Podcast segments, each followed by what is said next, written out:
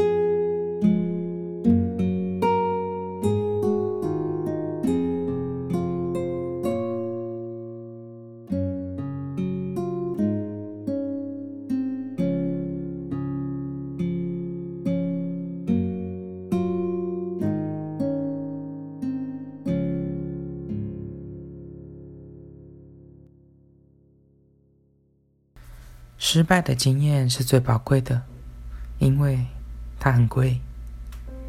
今天聊一聊 J 的失败创业投资。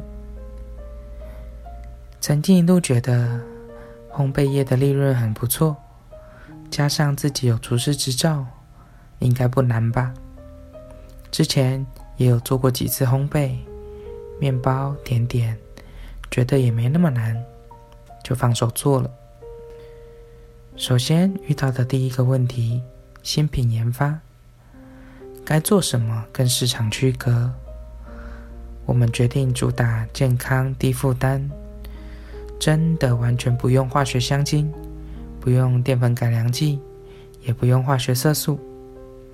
刚出炉的面包是真的好吃，但一天内马上老化，根本等不到客人享用。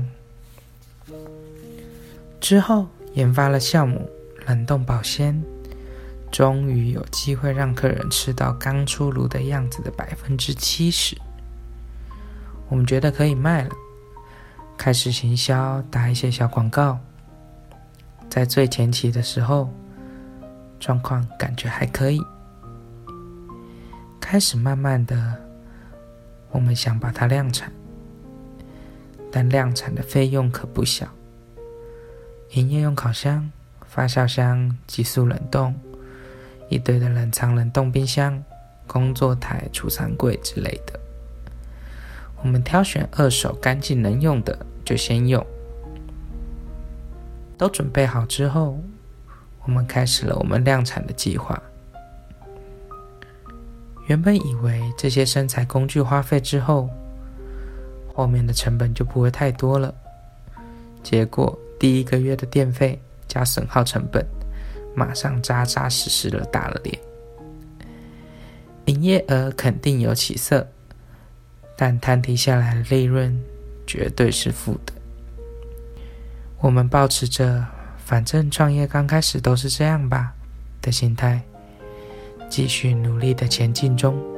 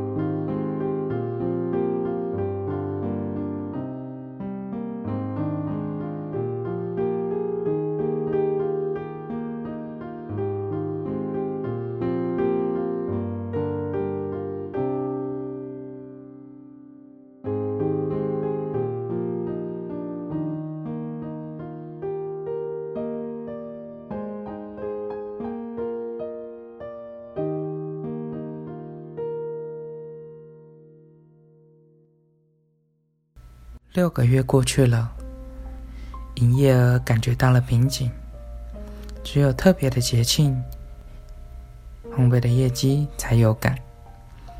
我们找了很多可以改进的地方，开发新产品，老顾客回购的优惠，网络广告也不停的打着，更不停的花钱增进自己的实力跟技术。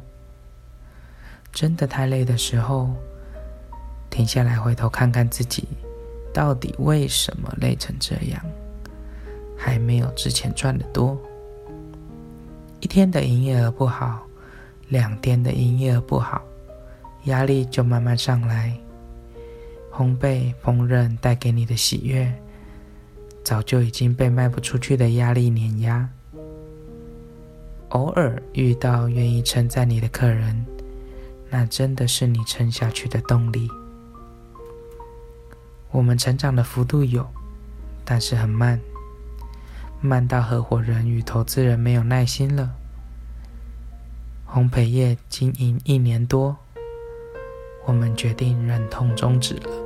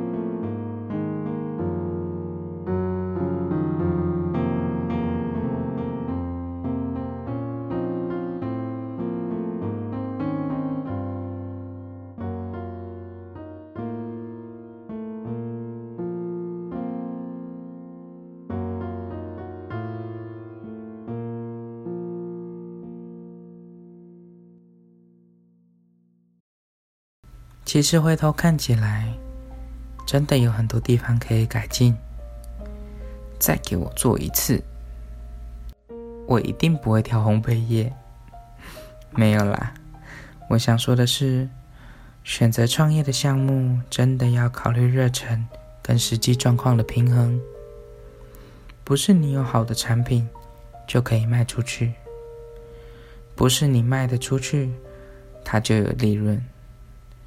不是他有利润，你就有维持它的本事。当然还有很多细节我没有提，如果之后有机会，可以慢慢的挖来说。现在走在路上，如果看到营业十年以上的老店，愿意的话，给他们一些赞美吧，那是他们撑下去的动力。今天到这喽，晚安。